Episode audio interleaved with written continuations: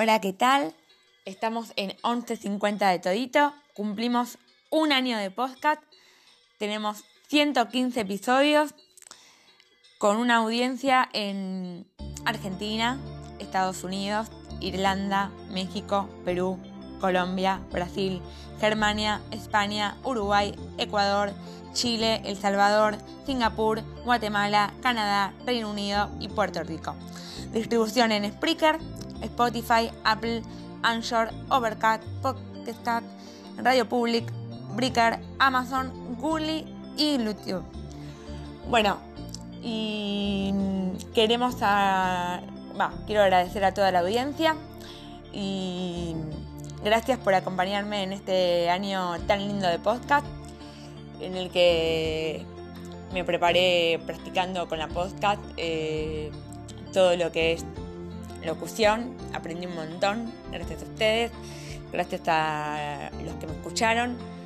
Eh, estoy aprendiendo un montón gracias al grupo de podcaster, que también puedo, gracias a ellos, recibir críticas eh, constructivas eh, y aprendí un montón gracias al curso de locución y estoy aprendiendo un montón gracias a todos ustedes cada día. Eh, les agradezco infinitamente y es un honor aprender de grandes maestros eh, día a día y eh, bueno, quiero más que nada hablar justamente de, de eso, de los maestros que hoy en día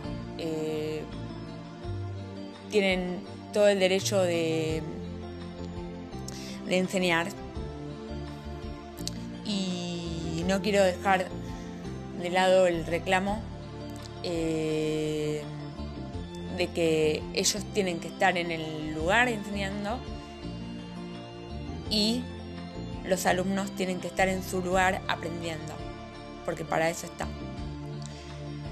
Y la capacitación es lo fundamental.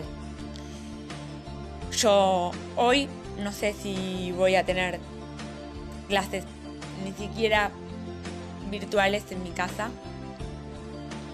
porque no, sé si están de paro.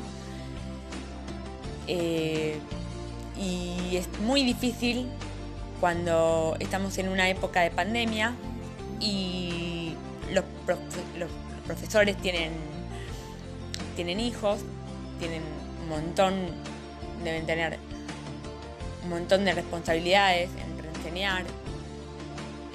Eh, tienen un montón de responsabilidades, digamos, ¿no? Enseñar, eh, encargarse de la casa, encargarse de los hijos, encargarse de preparar la tarea. Es como que tienen que hacer malabares. Y más cuando tienen una familia numerosa. Es más complicado aún.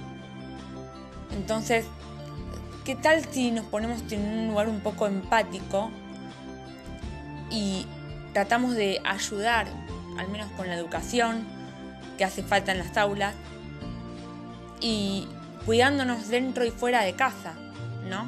Que es lo fundamental.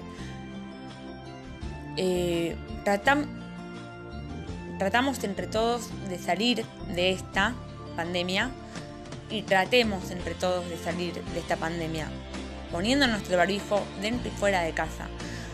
Cumplamos con el protocolo. Un beso.